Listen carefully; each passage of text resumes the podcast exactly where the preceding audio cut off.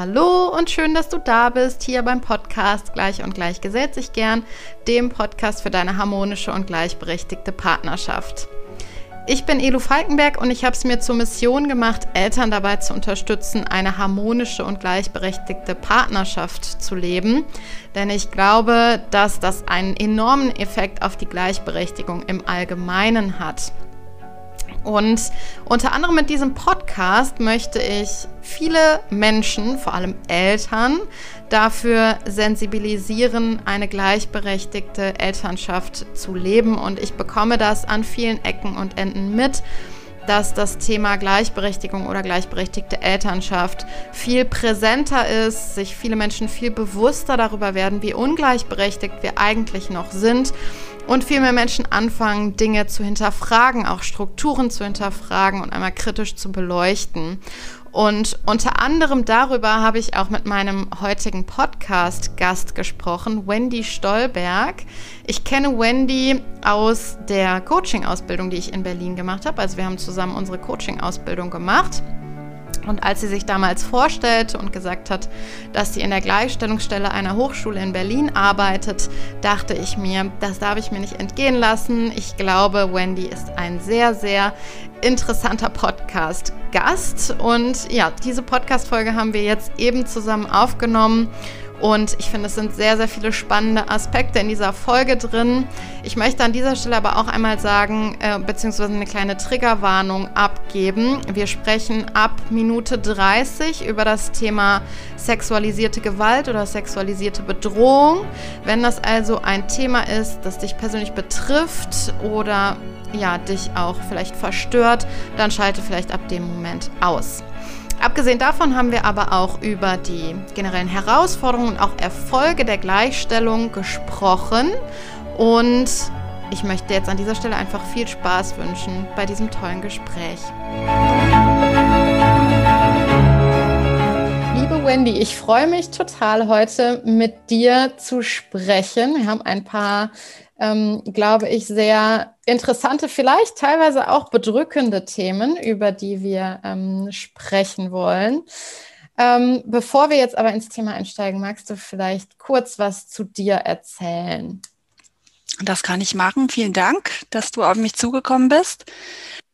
Also, Wendy ist mein Name, Wendy Stolberg. Ich lebe in Berlin und arbeite dort an einer großen Hochschule ich äh, ja, bin verheiratet, habe zwei Kinder und bin, wie gesagt, an der Hochschule tätig im Bereich Gleichstellung zum einen und zum anderen bin ich auch freiberuflich tätig. Das hat sich eigentlich so ergeben und ähm, gebe hin und wieder Workshops, gerade zum, also auch zu Themen von Gleichstellung insbesondere und ähm, habe auch eine Ausbildung gemacht zur systemischen Coach, woher, woher wir, wir, uns, ja kennen. auch kennen, ja, ganz genau. ähm, und ähm, genau, bin da auch so ein bisschen tätig, möchte da gerne noch mehr Fuß fassen, aber wie gesagt, mache da auch schon ähm, Coachings mit Klientinnen. Und ähm, du erzählst, du machst viel zum Thema Gleichstellung, gerade auch freiberuflich oder auch an der Hochschule, äh, an der du arbeitest. Was würdest du sagen, wo stehen wir so bei dem Thema Gleichberechtigung, jetzt auch so aus deinem Erfahrungsbereich? Wie gleichberechtigt oder wie ungleichberechtigt sind wir tatsächlich? Eine riesengroße Frage, die du da stellst. Direkt zu Beginn. Ähm, direkt zu Beginn, genau. Ähm, und die, denke ich mal, komplett zu beantworten, würde ja wahrscheinlich Tage, Stunden, wie auch immer dauern. Also ich kann ja sagen, ich habe jetzt insbesondere Einblick in das Thema Gleichstellung an Hochschulen und ähm, habe aber natürlich trotzdem privat eine Meinung, beziehungsweise stelle ich natürlich Beobachtungen an oder Wahrnehmungen an, die sich auch ähm, auf die Gesellschaft als Ganzes beziehen. Und ähm, wenn du also fragst, wo wir stehen beim Thema Gleichberechtigung, würde ich es mal auf Deutschland beziehen wollen. Ja. Ja, das war auch so mhm. gemeint. Okay. Und naja, also vielleicht, vielleicht ähm, würde ich sagen, als, als positive Aussage herrscht ein Verständnis, dass Gleichberechtigung sein soll. Ja, dass ja. es eine wichtige Sache ist und dass daran nicht gerüttelt werden soll.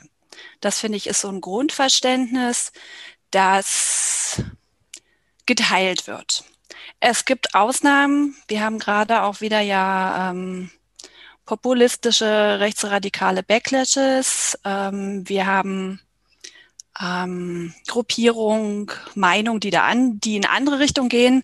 Aber grundsätzlich würde ich sagen, ähm, momentan können wir auch auf unser Grundgesetz gucken, haben wir eben das Verständnis, dass Gleichberechtigung etwas ist, was wir in unserer Gesellschaft haben wollen und sollen und müssen.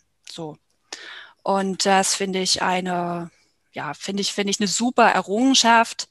Ich meine, die Tatsache, dass alle Geschlechter arbeiten können, zur Schule gehen können, wählen können, eine Ausbildung machen können. Das ist, ähm, das klingt vielleicht irgendwie banal, aber war es natürlich nicht in den vergangenen Jahren. Und insofern finde ich das einen ganz, ganz wichtigen Punkt. Ja. Und ja, genau. Die andere Frage war, glaube ich, Richtung Ungleichberechtigung. Ne? Oder wo stehen wir überhaupt? Vielleicht noch weiter gedacht würde ich vielleicht auch nochmal an das Grundgesetz denken. Also wir haben da ja gesagt, ähm, in dem Artikel 3, das ist da, glaube ich, der relevante Artikel, Absatz 1, alle Menschen sind vor dem Gesetz gleich. Absatz 2 geht weiter, Männer und Frauen sind gleichberechtigt. Okay.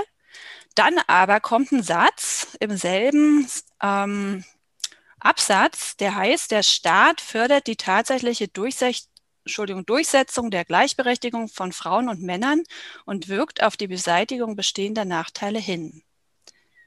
Das heißt ja im Umkehrschluss, dass zwar vor welche. dem Gesetz. Wie bitte? es, es noch, gibt noch welche, gibt ganz noch welche. genau. Ja. Vor dem Gesetz sollen alle gleich sein, aber irgendwie haben wir es dann doch noch nicht erreicht. Also der, ich würde sagen, es ist eben eindeutig, es wird wahrgenommen, dass es eben nicht so ist und dass der Staat, die Gesellschaft sich da auch in der Verantwortung sieht, gegenzusteuern.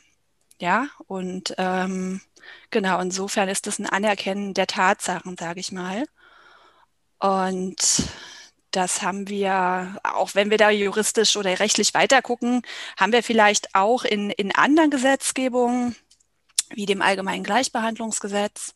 Das gibt es ja seit 2006. Und das ist letztendlich so eine Art Antidiskriminierungsgesetz für den Arbeitsbereich. Das heißt, es gab eben oder es gibt die Notwendigkeit dafür, ein Gesetz zu machen, das gegen die Diskriminierung von Menschen unter anderem aufgrund des Geschlechts am Arbeitsplatz ist. Also es besteht die Notwendigkeit, und ähm, wie gesagt, das zeigt sich in, in diesem Gesetz, das zeigt sich in Landesgleichstellungsgesetzen und das zeigt sich ja auch an, an Maßnahmen, die ergriffen werden. Ähm, ja, genau, vielleicht, ja, vielleicht soweit. Und wenn wir mal, also genau diese gesetzliche Ebene, die, die suggeriert uns ja schon oder die zeigt uns ja quasi schon, dass es noch was zu tun gibt auf dem Weg Richtung Gleichberechtigung und dass wir da noch keinen Zielzustand erreicht haben. Was würdest du sagen, wenn du jetzt mal auf deine ähm, Arbeit guckst oder vielleicht so ganz ins Praktische gehend?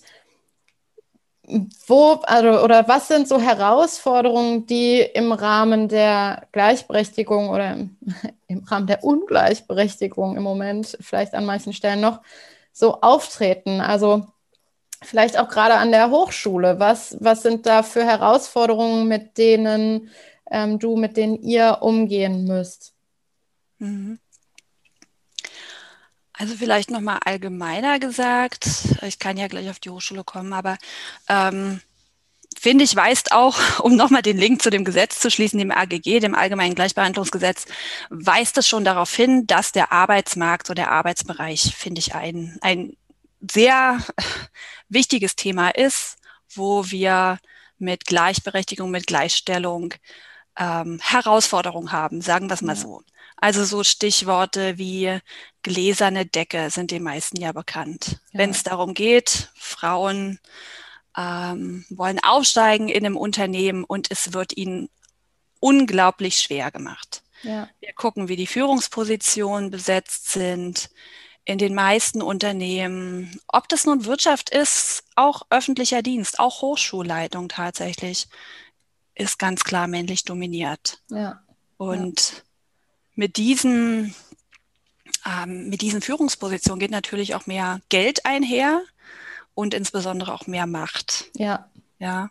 Und das ist, glaube ich, so ein, so ein entscheidender Punkt. Und das, denke ich, ist was, was wir eben gesamtgesellschaftlich an ganz vielen Bereichen erleben und an den Hochschulen auch tatsächlich. Bei den Hochschulen ist es so, ähm, da gucken wir auch auf die wissenschaftlichen Karrierewege beispielsweise. Wenn wir also sagen, so und so viele Prozent an Studienanfänger, Anfängerinnen sind männlich, weiblich und das ist so im Durchschnitt Hälfte, Hälfte oder sogar ein bisschen mehr, mehr Frauen, die da beginnen. Dann geht es weiter. Nächste Karrierestufe, wer eben an der Hochschule bleiben möchte, wissenschaftliche äh, Mitarbeiter, Mitarbeiterinnen, so ungefähr Hälfte, Hälfte. Wobei Frauen auch eher noch die befristeten Stellen haben als die wenigen, muss man sagen, unbefristeten Stellen, die es irgendwie dann doch gibt. Und dann weiter Richtung ähm, Professur dünnt sich's aus. Dünnt sich's ja. aus, was halt die Frauen betrifft. Also gerade noch bei den Professuren, die befristet sind, die auch schlechter ausgestattet sind, gibt es, ich sage es mal ganz übergreifend gesprochen, es ist sehr abhängig von den Fachbereichen, ja ähm, gibt es schon einen hohen Frauenanteil noch. Aber wenn es dann weitergeht, bessere Ausstattung ähm, mit, mit mehr ähm, ja, Reichweite auch tatsächlich und unbefristet, dann ähm, ist der Anteil der Männer einfach viel, viel größer. Also das ist zum Beispiel was, wo die Hochschulen dann insbesondere drauf gucken. Und da gibt es Verbesserungen in den letzten Jahren aber nicht genug.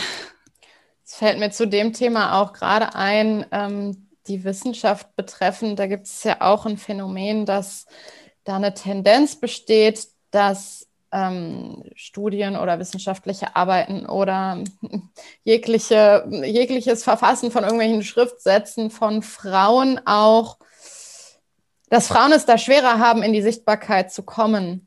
Also dass da auch viel ähm, einfach blockiert wird oder ja, eben auch nicht gefördert wird. Ist mir gerade noch in den Sinn gekommen, was natürlich auch also ein Symptom dieser Ungleichberechtigung ja. ähm, ist oder sein kann. Also ich glaube, es ist auch wichtig, da ähm, auf dem Schirm zu haben, dass manche Mechanismen bewusst angewendet werden und manche unbewusst. Und ja. ähm, das, was du sagst, hat zum Teil, glaube ich, auch unbewusste Züge. Ähm, also in die Richtung ähm, ist mir auch was geläufig in Bezug auf Gutachten beispielsweise. Ähm, wenn eine Frau begutachtet wird, im, und die gleiche Arbeit wird von einem Mann begutachtet, also der Name sozusagen ausgetauscht wird, dann gibt es unterschiedliche Bewertungsergebnisse.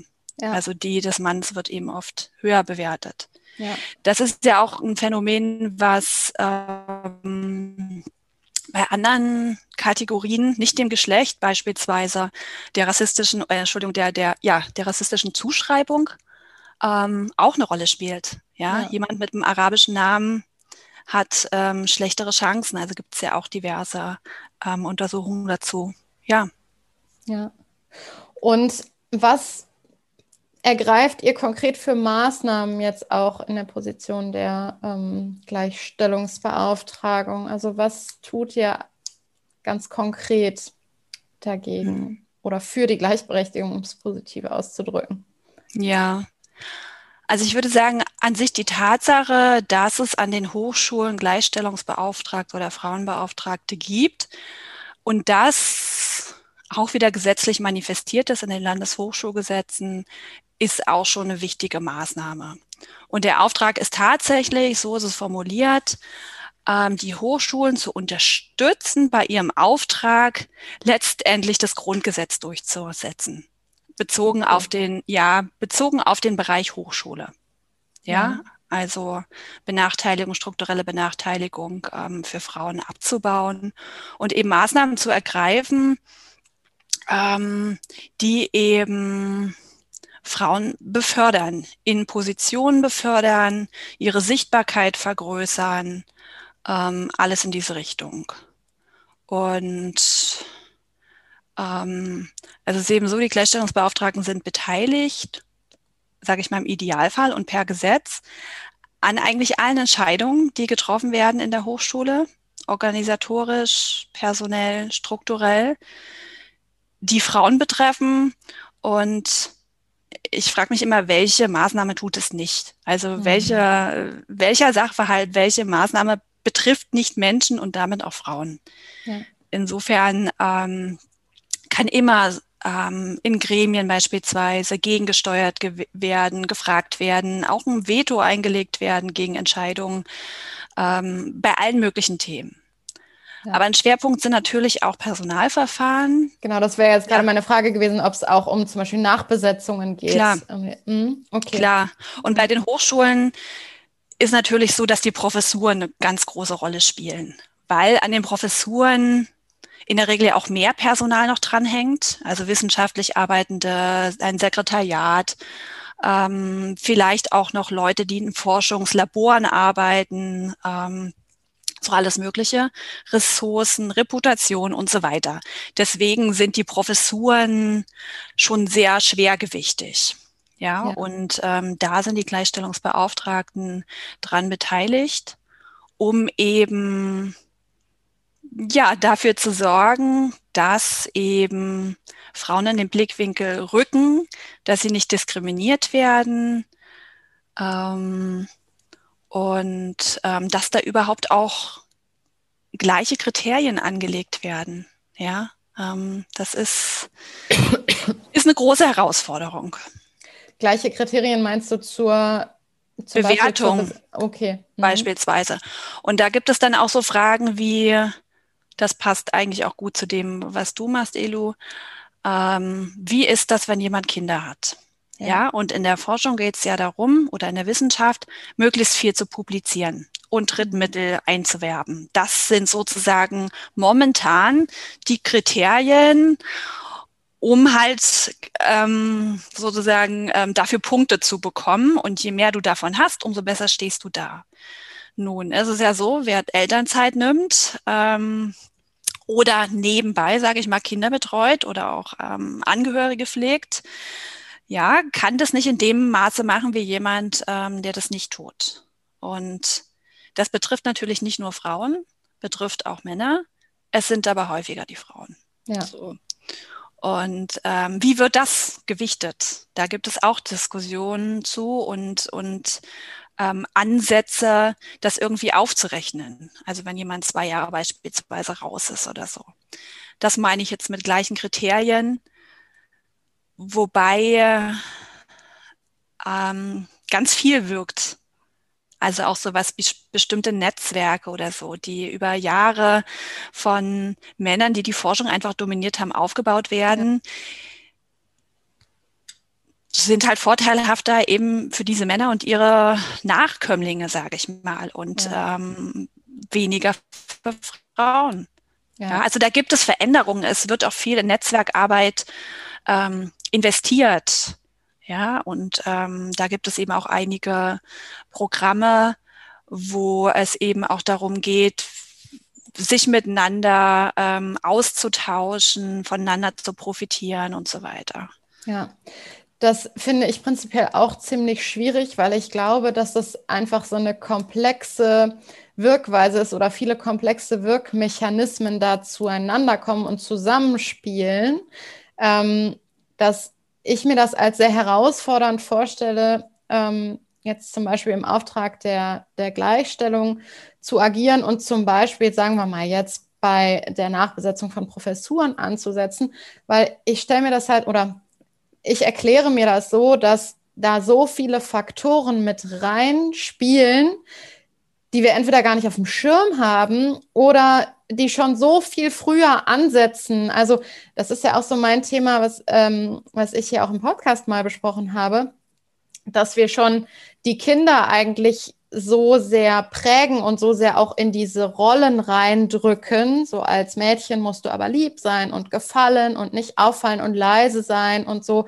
Und als äh, Junge musst du stark sein und kämpfen und du musst dir Sachen erarbeiten und so. Und das sind ja, das sind ja Sachen, die fangen so früh an und die prägen uns für unser gesamtes Leben. Und deshalb halte ich das für so herausfordernd eben, oder ich meine, es ist herausfordernd, ähm, äh, an, der, an der Gleichstellung zu arbeiten. Ähm, da dann eben ja, da so gegenzusteuern. Was würdest du sagen? Also würdest du das als, als eine Herausforderung betrachten oder was sind vielleicht sonst noch so Herausforderungen, die dir im, äh, im, im Alltag, äh, im, im Auftrag der Gleichstellung so unterkommen? Also ich finde, du hast einen ganz wichtigen Punkt ähm, angesprochen. Es geht alles sehr, sehr, sehr früh los. Wie wir geprägt sind, wie wir aufgewachsen sind, welche Rollen uns zuteil werden, was von uns erwartet wird, wie unser Verhalten dann auch interpretiert wird. Das ist, das spielt alles eine große Rolle. Und bei diesen, bleiben wir jetzt mal kurz bei den Berufungsverfahren für die Professuren. Ähm, ist es auf der einen Seite, glaube ich, schon gut möglich, auch, sage ich mal, objektive Kriterien anzulegen und dafür auch Regularien zu schaffen. Und das passiert im Übrigen auch immer mehr mit Berufungssatzung und Berufungsordnung, die für alle dann manchmal verbindlich, aber doch zumindest orientierend sind. Auf der anderen Seite wirken genau solche Sachen, wie du sagst. Ich meine, das hat ja auch damit zu tun, ähm, wer bewirbt sich beispielsweise schon auf eine Ausschreibung? Mhm. Auch da gibt es Untersuchungen zu, die besagen, dass Männer sich viel eher auf eine Stelle bewerben, mhm. auch wenn sie jetzt nicht 80 Prozent der Kriterien, das, also die Zahl ist jetzt von mir fiktiv, ich weiß nicht genau, wie die ist. Ich habe auch ähm, 80 Prozent im Kopf. Ich habe dazu ah, okay. auch mal von einer Studie gehört. Genau. Und äh, ja. Frauen würden dann sagen, nee, ich, ähm, ich, ich erfülle das ja nicht, also kann ich mich nicht drauf bewerben. Und das ja, sind Frauen bewerben sich erst, wenn sie 100 Prozent der Kriterien, der Anforderungskriterien erfüllen, tendenziell. Ja, genau. Also ich meine, das sind natürlich pauschale Aussagen und es gibt ja. immer, immer Unterschiede und ähm, ich finde auch der Generation nach uns, der ist das immer mehr bewusst. Aber das sind halt natürlich Dinge, die da eine Rolle spielen. Und wenn dann so Aussagen existieren, ja, es hat sich ja keine Frau beworben, ja. ist es nötig, da anzusetzen und mal zu reflektieren. Was bedeutet denn das? Also wie ist die Stelle ausgeschrieben worden? Wie wurden Frauen ermutigt? Ähm, wie ist vielleicht auch recherchiert worden? Wie sind Frauen angesprochen worden? Da sind sicher viele Sachen, die, die da eine Rolle spielen. Und ähm, was ich für wichtig halte, wäre eben, sich dieser Dinge, dieser Mechanismen bewusst zu werden, bewusst zu sein. Also gerade bei so einer Berufungskommission anfangs nochmal ein Training zu machen. Ja, es geht ja gar nicht darum, irgendjemanden zu verurteilen, wie er oder sie jemanden bewertet oder bespricht, aber einfach genau die Herausforderung ähm, deutlich zu machen und ähm, wahrzunehmen und dann eben damit auch einen Umgang zu finden. Und da gibt es einfach auch noch Widerstand. Ähm, an den Hochschulen ist es insbesondere so, dass ähm, Dinge, die verpflichtend sein sollten, aus meiner Sicht, wie beispielsweise jetzt so eine Schulung für Leute, die eben darüber entscheiden, ob jemand eingestellt wird oder nicht, ähm, das ist ganz oft nicht möglich. Und das finde ich ein, großen, ein großes Problem. Auch bei anderen Themen der Gleichstellung, auch beim Thema ähm, Belästigungsfragen, Mobbing, ähm, Führungsverhalten und so weiter, ähm, dass das nicht verlangt werden kann. Das ist vielleicht, da kenne ich mich nicht so aus in, in ähm, Wirtschaftsunternehmen. Das ist vielleicht eine Besonderheit im öffentlichen Dienst und auch mit dem Beamtenrecht. Aber ich sehe das an anderen Hochschulen im Ausland, wie in den USA beispielsweise oder in Großbritannien, dann einfach ganz schnell mal so eine Schulung gemacht wird und dann ähm, muss die Lehrkraft halt daran teilnehmen und gut ist so ungefähr. Aber hier ist das eine große Herausforderung. Und das ist eine Herausforderung, weil da Widerstand von denjenigen kommt, die, ähm, für die die Schulung relevant wäre? Oder sind das finanzielle Herausforderungen oder bürokratische oder also woran scheitert das dann? Ja, ich glaube, es sind verschiedene. Ähm, ich glaube, es hat sehr mit dem Status zu tun. Für manche sind halt ähm, Professoren, Professorinnen so ungefähr unantastbar. Und mhm. sie haben ja auch in der Wissenschaft die Freiheit.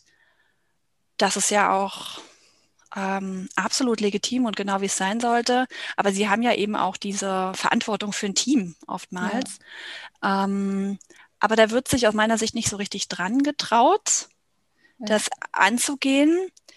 Wie gesagt, ich glaube, dass auch gerade ähm, das Beamtenrecht da eine nicht günstige Rolle spielt. Die meisten Professoren und Professoren sind ja Beamte. Ähm, und die eben sozusagen dazu nichts gezwungen werden können. Es ist so, dass ähm, sicherlich viele auch nicht die Notwendigkeit sehen. Ja, also das gibt es natürlich auch. Wobei wir sagen müssen, finde ich gerade bei, bei jüngeren Kollegen und Kolleginnen ist das Bewusstsein ein ganz anderes. Und mhm. es gibt auch Interesse, es würde großes Interesse geben an Schulungen von Leuten, sage ich mal, die schon sensibilisiert sind. Ja. Also das, das ist wirklich ja da möglich. Und also was auch noch ein Hindernis ist, weil du das gefragt hast, ist natürlich die Zeit. Das muss man schon auch sagen. Mhm. Die ähm, Professorinnen und Professoren haben tausend Aufgaben, die über Wissenschaft und Forschung und, und Lehre hinausgehen, mit Evaluation, Gutachten schreiben, ähm, betreuen, ähm, Mittel beantragen und so weiter, in Gremien sitzen. Ähm, dass das natürlich auch ein Argument ist, aber ich finde, es könnte trotzdem eine Lösung gefunden werden. Ja. Ich will gar nicht so sehr auf den ganzen Herausforderungen rumreiten, deshalb frage ich dich mal ähm, danach, wo ähm, oder was war so das letzte ähm, Erfolgserlebnis in Sachen Gleichstellung, wo du sagen würdest, boah, da haben wir jetzt richtig was erreicht und ähm, eine Wirkung gehabt und einen Einfluss gehabt, dass sich was Richtung Gleichstellung verändert? Hm, muss ich jetzt echt mal wirklich zurückdenken. Ähm, was vielleicht auch ein bisschen damit zu tun hat, dass ich gerade mehr in, ähm, sage ich mal, Nebengebiet arbeite, also mehr in der Beratung bin und jetzt gar nicht so sehr in dem aktiven Tagesgeschäft, was jetzt ähm, in Richtung strukturelle Veränderung geht. Ähm, aber es ist so, dass ähm, sich Zahlen verändert haben, dass mehr ähm, Professorinnen ihren Platz gefunden haben. Also rein zahlenmäßig lassen sich Sachen mhm. ablesen. Ähm, ich komme vielleicht ja, vielleicht komme ich doch nochmal auf die jüngere Generation zurück. Ähm, was ich vorteilhaft finde oder was mir wirklich positiv auffällt, ist, dass Studierende, junge ähm, Beschäftigte viele Dinge nicht mehr hinnehmen und sich auch eher beschweren oder kritisieren. Wie kann das denn sein? Das so ungefähr. Und das finde ich, das finde ich gut. Also dieses, dieses Aufrütteln und ähm, nicht mehr runterschlucken oder an sich zweifeln, lag das jetzt irgendwie an mir oder ähm, wie ist das Ganze, ähm, sondern wirklich ähm, kritisch nicht nur hinterfragen, sondern auch teilweise Forderungen stellen. Ja, ja. so das, so wie die Verhältnisse sind, das ist nicht okay. Ähm, und das, das ist vielleicht eine Beobachtung. Ja, und da geht mir persönlich das Herz auf, weil das ist ja, vielleicht bin ich da auch ein bisschen Idealistin, aber das ist so ein bisschen meine, ähm, meine Mission und mein Ziel. Das ist jetzt ähm, bezogen auf die Elternschaft zwar, aber das hat ja auch sehr, sehr viele Auswirkungen, ähm, wie man eine Elternschaft lebt, ähm, dass viel mehr Menschen dieses reingepresst werden in Rollenbilder oder äh, das, das Leben von einer klassischen Rollenverteilung nicht mehr einfach so hinnehmen und einfach anfangen zu hinterfragen und ähm, auch herauszufinden, was passt jetzt gerade für mich, was brauche ich, was möchte ich verändern und im besten Fall noch einen Schritt weitergehen. Was kann ich tun, damit die, die nach mir kommen, es leichter haben? Also das ist, das ist, finde ich, ein total wichtiger Punkt, den du da ansprichst. Und ich halte das für enorm wichtig. Und deshalb glaube ich, dass gerade also alleine dieses Thema auf den Tisch zu bringen und dafür zu sensibilisieren und darüber zu sprechen, so wie wir beide das jetzt gerade machen, ist schon so enorm wichtig und leistet einfach schon einen enormen Beitrag, wenn Leute das zugänglich haben im Kopf und anfangen zu hinterfragen und nachzudenken und ähm, ja, kritisch zu werden oder zu bleiben, ähm, ist das, glaube ich, schon ein, ein enormer ähm, Gewinn. Ähm, ich hm. wollte zum Schluss noch einmal ähm, darauf eingehen. Ähm, du, äh, ich weiß gar nicht, ob du es jetzt am Anfang hier unseres Gesprächs gesagt äh, hattest, aber wir haben ja vorher auch schon drüber gesprochen, ähm, dass du ja auch das Thema der sexualisierten Gewalt oder sexualisierten Bedrohung ähm, angehst. Ähm, was würdest du sagen, sind so da die Sachen, wovor wir einfach nicht die Augen verschließen dürfen. Das ist ja auch einfach ein großer Aspekt der Ungleichberechtigung. Ne? Das ist ein großer Aspekt und ähm, der Auswirkungen hat. Der Auswirkungen hat auf die Betroffenen, wenn wir an die gesundheitlichen Beeinträchtigungen denken, die dann eben auch dazu führen, ob jemand teilhat, weiter teilhat am Arbeitsleben oder auch am Privatleben, auch auf die Unternehmen selber, auf die Einrichtungen ähm, also da hast du recht. Ich finde, das ist ein ganz großer Aspekt. Ja, wovor dürfen wir nicht die Augen verschließen? Vor der Tatsache, dass wir in unserer Gesellschaft, und zwar in allen Bereichen, einfach sexualisierte Belästigung, Diskriminierung und Gewalt haben. So. Und wenn wir die Zahlen angucken, finde ich es auch erschreckend. Also da gibt es eine, eine Studie, die von der Antidiskriminierungsstelle des Bundes in Auftrag gegeben wurde vor ein paar Jahren. Da wird deutlich, dass 50 Prozent aller Beschäftigten sexuelle Belästigung am Arbeitsplatz erlebt haben. Die Hälfte aller Beschäftigten. Krass. Also das ist was, was man sich mal auf der Zunge zergehen lassen sollte. Die und, Hälfte aller Beschäftigten mhm. überhaupt Menschen, also Männer mhm. und Frauen. Mhm. Okay. Genau. Ja. Wobei Frauen ähm, das mehrfach erleben. Ja. Ja. Ähm, generell sind diese Taten oft Wiederholungstaten, ähm, aber es ist eben so, Frauen erleben das noch gehäufter. So. Ja. Genau. Oder wenn man Zahlen anguckt, die ähm, die herausgegeben werden zu physischer und sexueller Gewalt, ähm, finde ich es auch erschreckend. Danach heißt es, 35 Prozent aller Frauen in Deutschland haben in ihrem Leben ähm, das erlebt, also physische oder sexuelle Gewalt. Das ist wa wahnsinnig, finde ich, wahnsinnig ja. hoch. Und Mm, ja, was vielleicht eine Herausforderung ist, ist das zu erkennen. Ja, wo, wo fängt das denn an? Und das fängt einfach sehr früh an. Bei Bemerkungen über Kleidung, die das Gegenüber in eine Situation bringen, in der sie sich nicht wohlfühlt.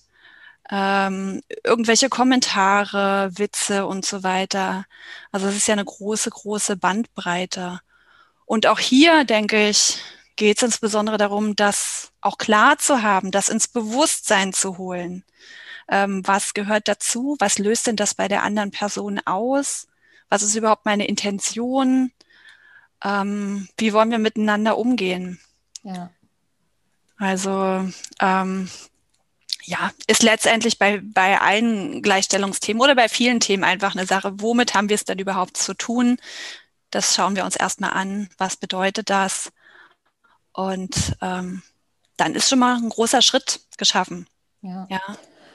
Und auch bei dem Thema denke ich mir immer, das fängt auch eigentlich schon so früh an. Also ich weiß, kann meine eigene Erfahrung erzählen, ähm, dass ich habe äh, das Buch von Mar Margarete Stokowski gelesen, Untenrum frei, und da beschreibt sie ja, ähm, wie ihr Schach-AG-Lehrer ähm, ähm, sie vergewaltigt hat. Und das fängt halt so ganz harmlos an, dass er halt fragt, du bist du mit dem Fahrrad da oder mit der Bahn? Ach, bist du mit der Bahn da, komm, ich fahre dich eben nach Hause. Und dann ähm, soll sie sich da irgendwie Musik aussuchen beim Autofahren. Und dann fragt sie irgendwann, wo fahren wir denn hin? Hier geht es doch gar nicht äh, nach Hause.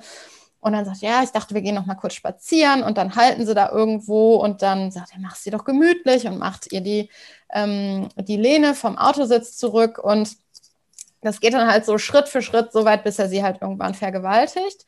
Und mich hat das wahnsinnig berührt und wahnsinnig getroffen, als ich das gelesen habe, ähm, weil ich für mich selber, also wirklich, da überkommt mich gerade aus so einem Schauer, wenn ich das so erzähle, weil ich so dachte, wie kann ich meine Kinder davor schützen? Wie kann ich sie schützen, dass denen sowas passiert? Weil ähm, das ja auch, also dieses schrittweise, was du eben auch gesagt hast, wann fängt das an? Ne? Ab wann ist es, ist es wirklich eine Bedrohung und wann, also ne, das, das so greifbar zu machen. Und ich habe für mich ähm, die, den Schluss daraus gezogen, ähm, dass das, was ich jetzt tun kann als Mutter, eigentlich ähm, hauptsächlich das ist, sie darin zu bestärken, zu sagen, wenn sie was, wenn ihnen was nicht gefällt und das dann zu akzeptieren. Und das ist oft ein ganz, ganz schwerer Grad. Ich weiß auch nicht, ob ich das jetzt gerade so greifbar mache, aber also alleine so dieses, ähm, äh, ja, gib der Tante doch mal ein Küsschen zur Begrüßung oder ähm, gib, gib das schöne Händchen oder so und dann einfach ja, das hinzunehmen und zu akzeptieren, auch wenn das manchmal vielleicht äh, so äh, zu gesellschaftlich komischen Situationen kommen kann, dass, dass man die Kinder darin bestärkt, so, wenn du das Gefühl hast, du möchtest das nicht, du fühlst dich unwohl, das zu akzeptieren und denen dieses Unwohlsein nicht abzusprechen, wozu wir ja total neigen, äh, sowas zu sagen wie, komm, stell dich nicht so an, es ist nicht so schlimm, jetzt reiß dich mal zusammen, es ist nicht so schlimm. Und ich glaube, das ist schon also das, das, das sind dann kleine Situationen, die aber so für ein Leben lang schon so riesige Auswirkungen haben können, dass Kinder, dass man denen wirklich mitgibt, du darfst dich unwohl fühlen und du darfst das auch sagen, wenn du dich unwohl fühlst. Ähm, ja, ja, also ja. Sehe ich, sehe ich genauso und ähm, versuche ich bei meinen Kindern auch so zu machen, den ähm, ihnen klar zu machen, dass es Übergriffe sind letztendlich, ähm, und ähm, dass sie ihre Grenzen ziehen können und sollen. Ja. Und ähm, vielleicht noch ähm, an den Stellen, also dass das, was ich noch so ein bisschen versuche, wo ich denke, ähm, es macht Sinn, freundlich darauf aufmerksam zu machen, die Beteiligten das zu tun. Also ich sage nur ähm, beispielsweise ähm, der Lehrerin zu sagen, okay, wenn sie jetzt diese Geschichte vorliest, die auch das Klischee von Mädchen können das nicht, sind zu dumm sind, mhm. das auch der Lehrerin freundlich zu sagen, okay, mein Kind hat das gelesen und war wirklich traurig darüber oder wütend darüber und ähm, das auch zu sagen. Und ähm, ja, das sind ja so kleine Dinge, ähm, aber wichtig, glaube ich. Aber da gibt es auch Entwicklungen. Also ich finde, es gibt viele Empowerment-Programme. Ja. Es gibt, gibt ähm, eben auch ein stärkeres Bewusstsein darüber, dass diese Grenzziehung wichtig ist. Und ähm, da muss es einfach noch weitergehen in diese Richtung. Ja. Wenn ich jetzt ähm, Opfer von sexualisierter Gewalt oder sexualisierter Bedrohung geworden bin, wo kann ich da Hilfe kriegen? Du kannst zum einen vielleicht mit Personen, denen du vertraust, reden. Ja, ob das dein Partner ist, deine Mutter, eine Freundin, eine Kommilitone, eine Arbeitskollegin. Das ist schon mal was ganz, ganz Hilfreiches, indem du erfährst, dass du erstens nicht allein damit bist, dass deine Wahrnehmung über das, was erlebt sind, über was, was du erlebt hast, richtig sind.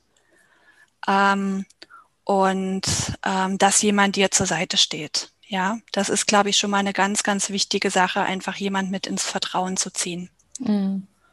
Und ansonsten, wenn es um weitergehende Hilfe geht, gibt es etliche Anlaufstellen, gibt es etliche Hotlines auch, beispielsweise ähm, unter Stärker als Gewalt findet man ähm, ganz viele verschiedene Anlaufstellen, die zum Teil bundesweit agieren, ähm, zum Teil aber auch ähm, regional, beziehungsweise gibt es Einrichtungen, die sozusagen Suchfunktionen haben, wo du dann nach einer Einrichtung in deiner ähm, Region suchen kannst. Das sind Frauenberatungsstellen, kleinerer und größerer Natur, Gewaltschutzambulanzen. Es gibt auch Täterberatung, nicht so viel, gibt es aber auch. Ähm, und diese Angebote sind in der Regel kostenfrei und auch in verschiedenen Sprachen werden die oftmals angeboten, manchmal auch in Gebärdensprache. Informationen gibt es auf den Webseiten in leichter Sprache. Also da, da gibt, es, gibt es einiges und es ist halt immer ähm, vertraulich. Das ist eben auch ganz wichtig. Stärker als Gewalt, hast du gesagt, ne? Können wir ja, ja gleich, es gibt also noch ganz, ganz viele andere ähm, Webseiten, aber ich finde darüber ähm, kann man schon mal ein bisschen was finden. Plus dort gibt es auch nochmal Erklärungen zu verschiedenen Gewaltformen. Also häusliche ja. Gewalt beispielsweise, sexualisierte Gewalt. Was gehört dazu? Wie verstehe ich das? Ähm, also ich finde diese Seite sehr gut. Die gibt es auch erst seit einem guten Jahr, glaube ich. Ja. Genau. Und was man ansonsten vielleicht dagegen tun kann, fällt mir jetzt gerade so ein, ist auch da wieder sensibilisiert dafür zu sein und ähm, eventuell auch mal, also ich denke jetzt gerade an, an äh, eine Führungskraft, die äh, gerne jeglichen Mitarbeitenden ähm, mal so von hinten den Nacken massiert hat.